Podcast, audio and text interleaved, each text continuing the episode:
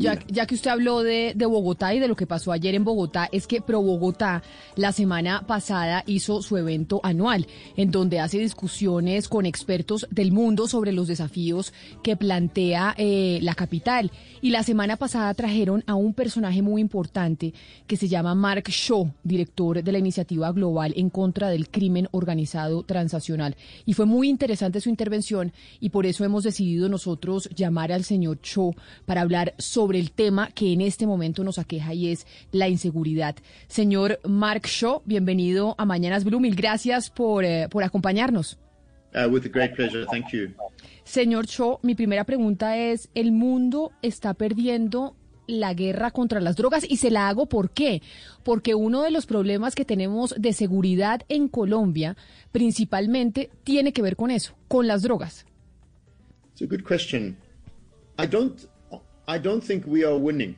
Uh, uh, I think that's a, a, a, in response to your to your answer. I, the the as you know very well, the increase in cocaine production over the last number of years in in uh, Colombia uh, um, post the peace process. So I think that I think a lot of what is driving some of the changes within the system is the sense uh, that that the challenge we face is is not one that the current policy tools that we have are are, are winning. Sebastián, ¿qué nos dice el señor Shaw a esa pregunta sobre si estamos perdiendo la guerra contra las drogas o no? Pues Camila, él le dice que es una buena pregunta y para respondérsela, pues nos dice que no, que él no cree que la esté ganando y la invita a usted a que recuerde pues eh, todo lo que ha aumentado la producción de cocaína en los últimos años, en especial después del proceso de paz. Y piensa el señor Shaw que muchos de los cambios que están impulsándose adentro de este sistema, pues es la sensación o el indicador que al gran desafío al que nos enfrentamos, pues no está siendo productivo, no se está ganando con la actual política antidrogas. Señor Shaw, como usted sabe, tenemos una gran emigración venezolana que ha crecido con los años. En la actualidad existe una narrativa en torno a la influencia de los venezolanos en el aumento de la inseguridad en el país. ¿Esa narrativa es correcta? ¿La migración tiene un impacto en el alza de la criminalidad? What I can say is that globally the discussion is often about people who move to cities, so both crossing borders, but also from rural areas moving uh, um, to cities. And often those people don't have very much, so they're excluded populations, and uh, either they, there's a possibility of them becoming involved in crime, or they obtain a stereotype, if you like, that that they uh, um, are criminals or are becoming involved in criminal activity. So the sense that all immigrants from wherever they come are involved in crime, I would make the argument is is wrong. But the reality is how will we manage security in, in, in cities? Uh, particularly when there's, as, as is indeed the case in Latin America, very big uh, gaps in wealth between poor people and the middle class, uh, between private security that police these, these boundaries, and between parts of the city where the state's power is weakened. This is a feature now of many cities in, in the developing world, and I think it's, a, it's an enormous challenge and, and one that uh. Ana Cristina, lo que el señor Shaw pues, nos puede responder es que habitualmente la discusión mundial sobre este tipo de discusiones, sobre los migrantes que se mueven de fronteras a fronteras o de las personas que se mueven de zonas rurales a las ciudades y nos recuerda que son personas excluidas, que no tienen muchas cosas, y sí es cierto que hay una posibilidad que algunas de estas personas terminen involucrados en el crimen, pero esa idea de que todos los migrantes eh, terminan necesariamente involucrados en el crimen es un argumento que él no acepta.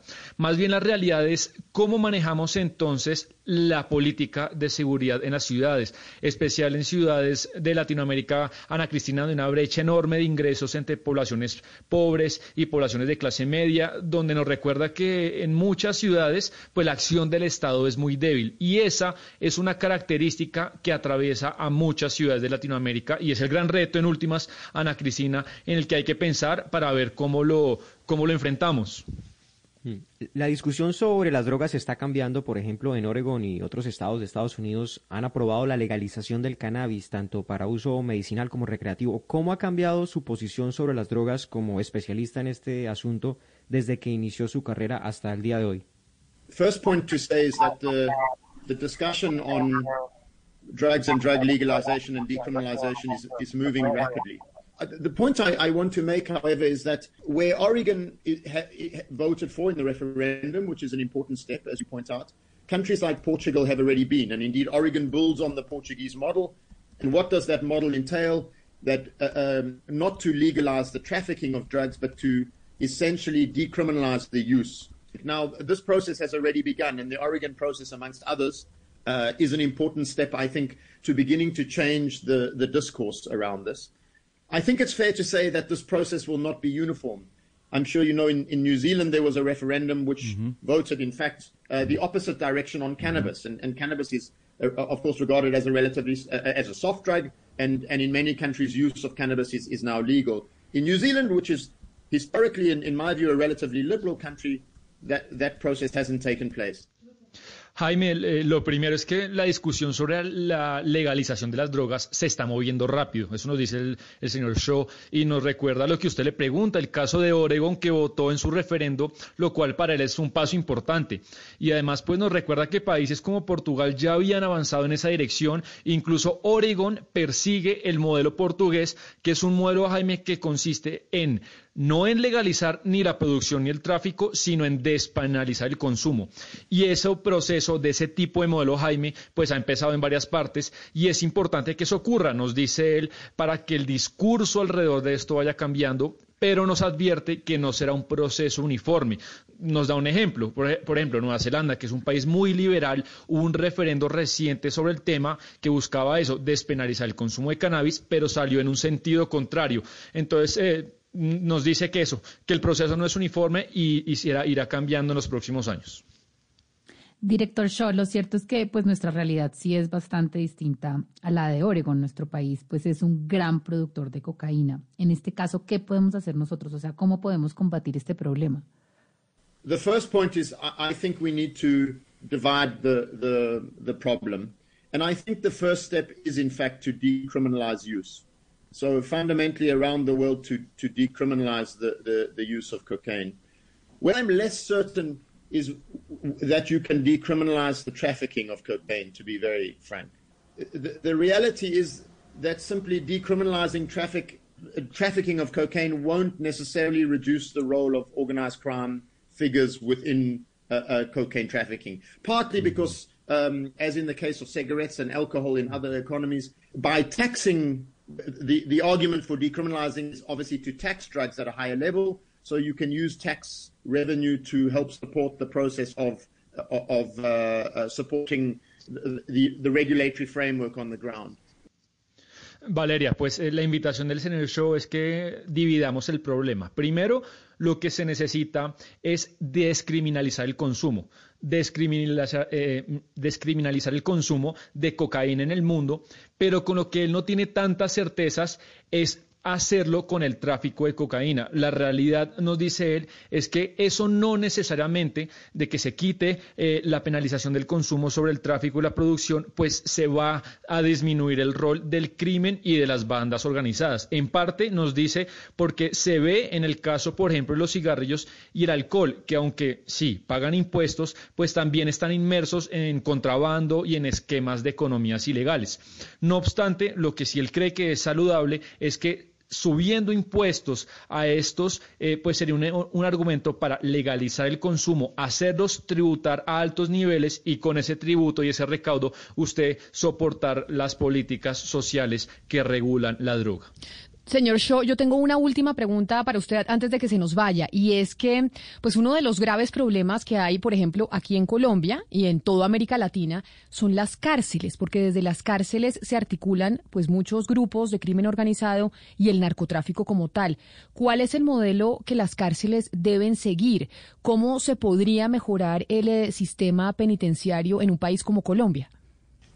Look, the, the situation you described for Colombian prisons is very similar elsewhere in the world.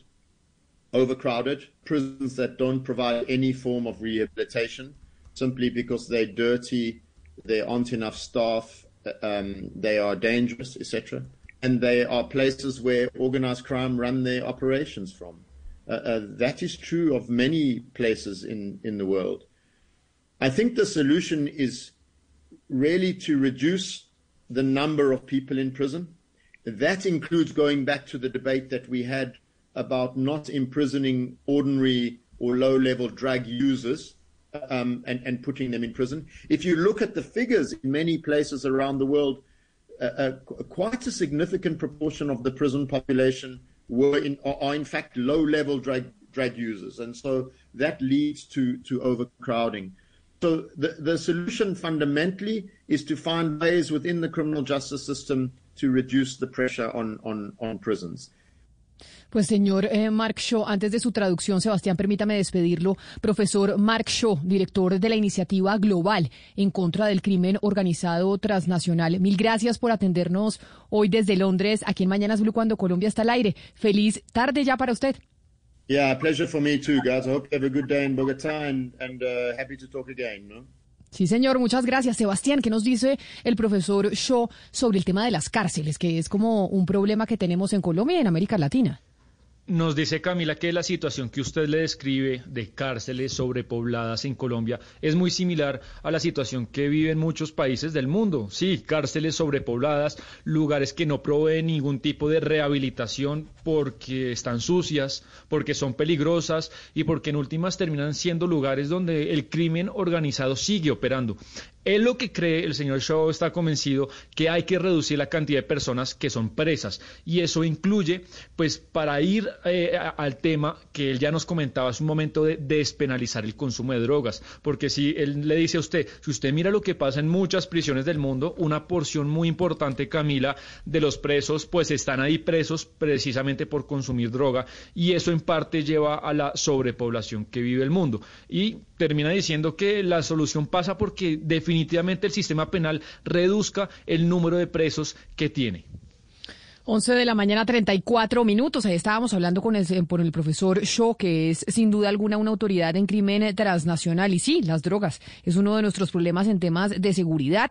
Seguridad que está afectando ahora las ciudades principalmente, pero sigue afectando también mucho los territorios. Vamos a hacer una pausa y ya volvemos aquí en Mañanas Blue con más noticias. Colombia está al aire.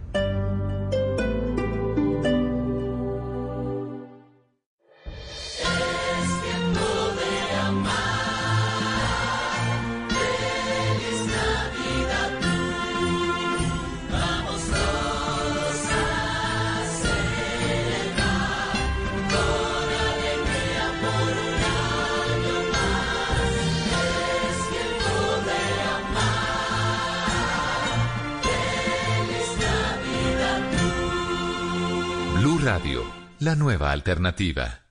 Son dos años al aire con Colombia. Ayudamos a todos los oyentes que se conectan con nosotros a esta. Dos años conectando el país con el mundo. En ese caso también habría conflicto de intereses, es decir, un fiscal. Dos años escuchando la voz de las mujeres. Pero a mí sí me surge una preocupación. Este tipo de iniciativas ciudadanas me parece muy importante. Dos años creciendo unidos como equipo. Sí, pero, pero está cambiando todo, Camila. A propósito. Industria de los productos cárnicos. Dos años informando sin tragar entero. Entonces, ¿qué es lo que están haciendo con este tipo de actos administrativos? En Mañanas Blue estamos de aniversario. Gracias Colombia por acompañarnos al aire durante estos dos años. Escucha Mañanas Blue cuando Colombia está al aire de lunes a viernes a partir de las diez y media de la mañana. Porque ustedes lo pidieron, Blue 4.0 crece. Ahora nos escuchan de lunes a viernes de 8 y 15 a 10 de la noche con las voces más relevantes sobre la innovación, el emprendimiento, el marketing y las industrias creativas. Dirige Juan Manuel Ramírez, Lu 4.0, donde la economía digital es una excusa para conversar. Una nueva jornada de protestas y movilizaciones se vivirán en todo el país. Hoy, a las 12 y 15, luego de las noticias del mediodía en Mañanas Blue, cuando Colombia está al aire, analizaremos si las movilizaciones de este año han tenido algún tipo de efecto.